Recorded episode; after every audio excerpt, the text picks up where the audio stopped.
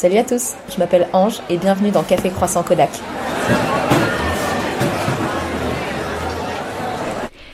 Salut à tous et bienvenue dans ce troisième épisode de Café Croissant Kodak. Pour ce nouvel épisode, je suis toute seule cette fois-ci, donc très intimidée chers amis.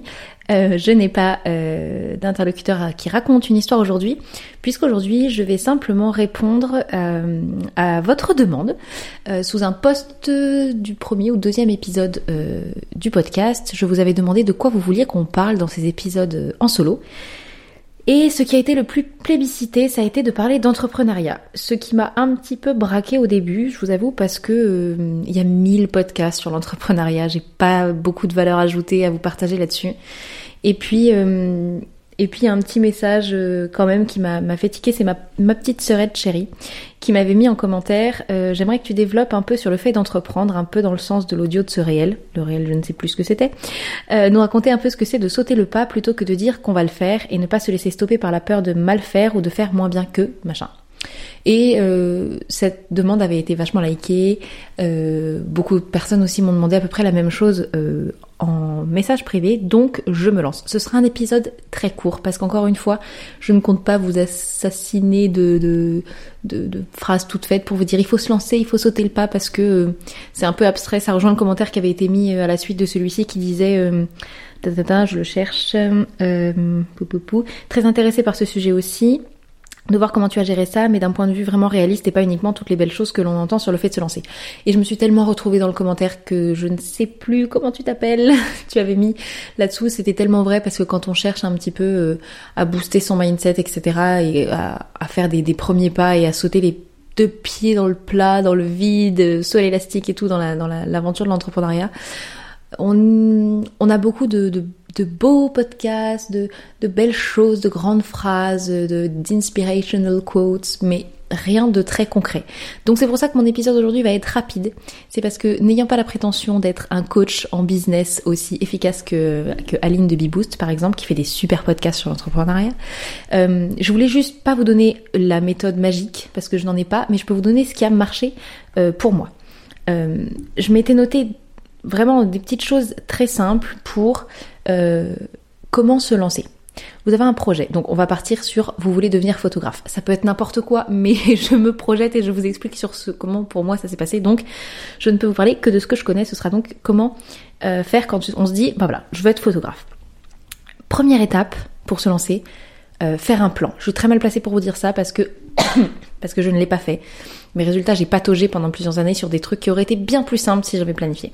Bref, donc faire un plan. Alors un plan, ça veut, ça veut dire... Euh, ça veut pas dire euh, alors je veux faire tant de mariages, euh, je veux être une grande photographe, je veux sortir des livres. Ça, ça reste un rêve tant que c'est pas réglé. En fait, faire un plan, c'est se fixer, disons, trois objectifs un à court terme, un à moyen terme, un à long terme. Un court terme, disons, quelques mois. Moyen terme, un ou deux ans. Long terme, 5 à 10 ans.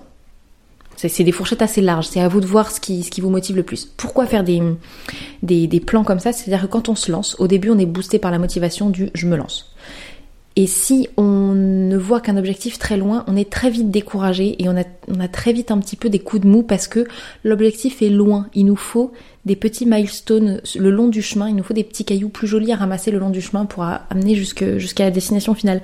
Parce que euh, se dire ok dans 5 ans je veux... Euh, Mettons que moi, quand je me suis lancée, je me suis dit dans 5 ans, je veux avoir un podcast, euh, avoir un chiffre d'affaires suffisamment élevé pour payer la TVA. Je sais pas si c'est vraiment un objectif de payer la TVA dans sa vie, mais c'est pas grave, c'est un autre sujet. Euh, avoir, euh, je sais pas moi, 30 000 abonnés, euh, bah, c'est bien. C'est des, des, des projections qui sont cool. Mais le problème, c'est que si on se dit ça quand on se lance, euh, s'il faut attendre 5 ans pour l'obtenir, on se décourage en chemin, on n'y arrive pas. Donc il faut des petits, euh, des petits trucs. Tous les, par exemple au début on se fixe, il faut avoir 300 abonnés. 300 abonnés c'est énorme quand on y pense par exemple. 300 personnes, si vous êtes, si vous étiez dans un studio, que vous aviez une galerie photo ou quoi, 300 personnes dans la journée qui rentrent pour voir ce que vous faites, même s'ils achètent rien, même s'ils bookent pas de shooting avec vous, c'est quand même énorme, 300 personnes. Donc se mettre euh, les pieds sur terre et des, objectifs, euh, des entre-objectifs en fait, des petites marches. Tout simplement parce que euh, c'est comme quand on monte un escalier, l'escalier de l'escalier de, de, la station Anvers ou de la station, c'est laquelle? C'est laquelle? Je ne retrouve pas. Vous avez, si vous trouvez, vous m'enverrez un message en l'écoutant, vous me direz cette station sur la 12 euh, avec des escaliers en colimaçon interminables vers Montmartre, là c'est horrible. Et ben, si on regarde le haut de l'escalier, on n'a pas envie de le monter, on se précipite vers l'ascenseur. Sauf que dans la vraie vie, les ascenseurs, pour la réussite et pour le succès d'une entreprise, ça n'existe pas. En revanche, si on, se, concentre sur les 4-5 marches, on peut toujours monter 4-5 marches de plus. Donc voilà, le premier plan que, le premier tips que je pourrais vous donner si vous, voulez vous lancer par exemple dans la photo, c'est vous faire un plan avec plein de marches et de petites étapes. Et, et autorisez-vous des petites récompenses. Dès que j'ai atteint tel objectif, euh, je m'offre une manucure. Dès que j'ai atteint tel objectif, euh, je me fais, je sais pas, un ciné avec une copine. Dès que j'ai atteint tel objectif, euh, je m'offre euh, trois nouveaux bouquins. Il faut, faut, se donner des petites récompenses parce qu'on reste quand même, même si on a de l'ambition, euh, de la motivation, envie de faire quelque chose qui marche, on est quand même humain et on a besoin d'avancer avec des carottes. Enfin, on, j'en sais rien, mais moi, oui. donc voilà, première étape, premier tips, j'en ai trois. Hein. Le premier, c'était donc faire du plan par plan euh, du plan étape par étape, je veux dire, avec, euh, avec cette métaphore de l'escalier qui fait que si on regarde tout en haut, on est découragé. Si on regarde les 5 mètres devant soi, euh, tout est faisable, on peut toujours faire 5 mètres de plus. Deuxième petit tip, ce qui a l'air absurde, c'est de soigner une fois que vous avez fait ce plan, soignez l'environnement autour de vous. C'est-à-dire qu'on a l'impression, quand on veut se lancer dans quelque chose, dans, dans l'entrepreneuriat, dans la photo par exemple, que si on ne shoot pas non-stop, si on ne travaille pas non-stop 100% de son temps là-dessus, on n'y arrivera pas. Parce que notre société a cette culture un petit peu absurde du si t'es pas en train de galérer, d'être crevé, à bout et de plus avoir de vie de famille ou de vie sociale, c'est que tu bosses pas assez et c'est que tu réussiras jamais. Sauf que la fatigue, pardonnez-moi de le dire aussi cash, mais la fatigue et l'épuisement n'a jamais été synonyme de réussite et d'épanouissement. Donc, moi, ce que je vous propose, c'est un truc que j'ai découvert assez tard, que je ne faisais pas au début et qui m'a changé la vie quand j'ai découvert. C'est la règle du 80-20. 20% de votre temps doit être seulement 20% de votre temps doit être consacré à votre travail, à votre projet d'entrepreneuriat. Et 80% du reste de votre temps doit être le soin de votre environnement. Qu'est-ce que c'est Concrètement, soigner son environnement? C'est-à-dire soigner le reste de sa vie qui fera en sorte que les 20% de temps que vous allez consacrer à votre taf, eh ben, vous le fassiez avec plaisir, avec dynamisme, avec motivation parce que vous avez l'énergie de le faire parce que le reste de votre vie est sain et est soigné et positif. Donc ça veut dire quoi? Ça veut dire, par exemple pour moi, ça, ça veut dire euh, manger des choses saines, faire un peu de sport tous les jours, euh, méditer, prier tous les jours. Euh, ça veut dire euh, euh, sortir de la maison, même s'il fait froid, même s'il pleut, sortir de la maison au moins 20 minutes par jour pour prendre l'air. On peut pas ne pas rester sur l'ordinateur ou quoi, à bosser non-stop. C'est boire mon petit litre d'eau quotidien pour être bien hydraté, avoir, ne pas être ronchon. Ça veut, mais ça veut dire aussi des trucs bêtes comme soigner qui on suit sur Instagram.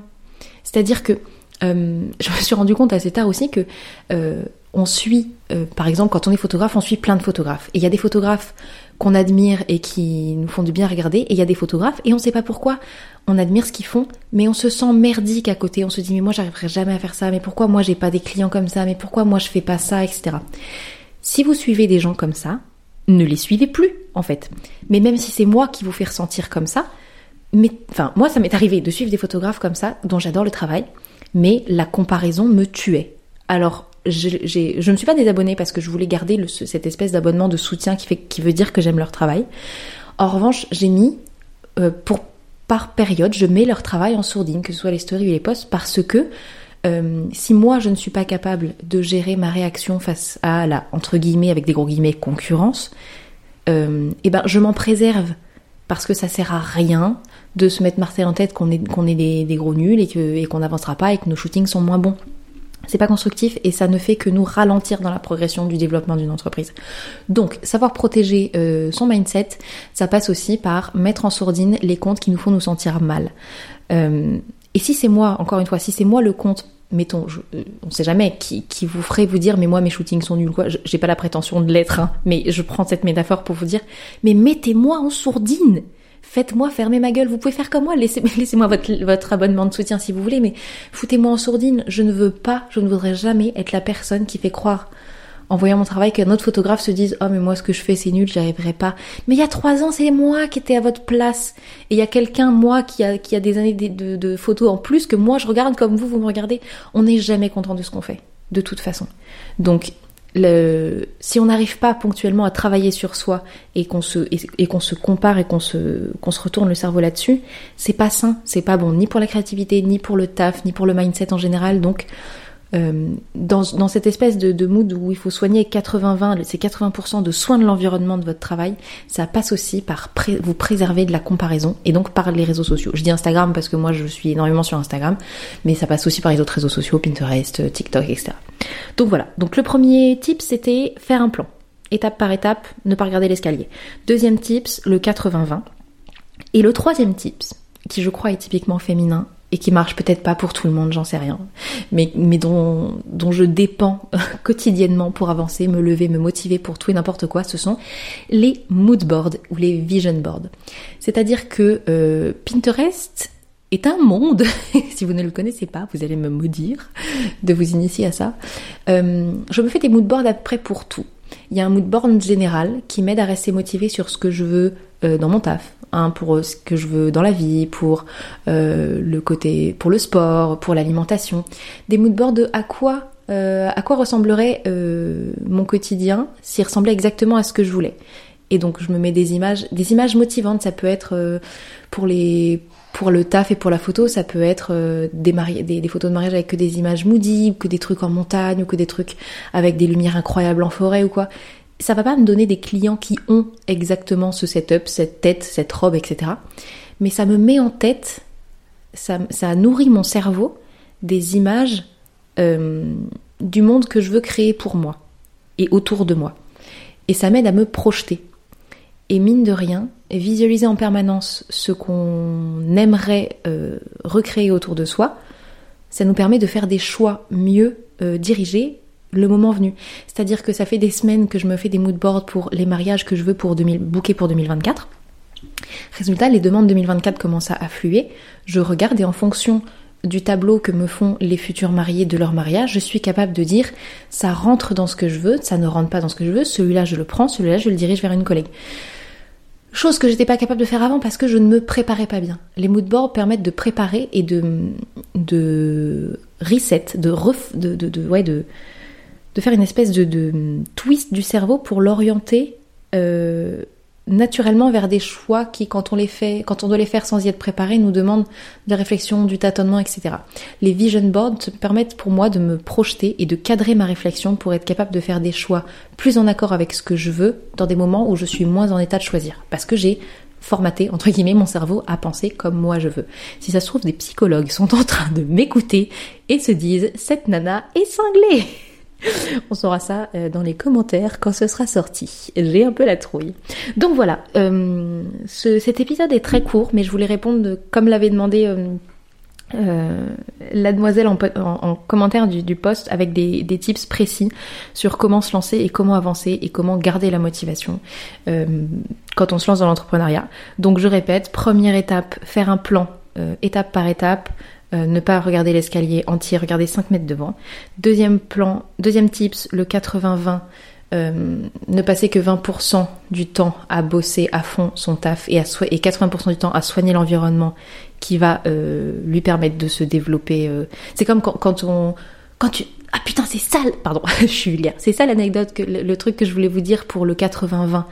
C'est quand une plante fait la gueule quand vous, je sais pas si vous avez la main verte ou pas, ce n'est pas du tout mon cas, mais je suis quand même assez euh, assez futée, si c'est vraiment le mot, pour comprendre que si une plante fait la gueule dans un pot, le problème c'est pas la plante, c'est la terre, c'est le manque d'eau, etc. Ben vous c'est pareil, si votre taf n'est pas à la hauteur de ce que vous voulez, c'est pas forcément votre façon de travailler le problème, c'est ce que vous avez autour de vous qui vous empêche de, de que votre tête s'épanouisse, tout part de la tête, donc voilà.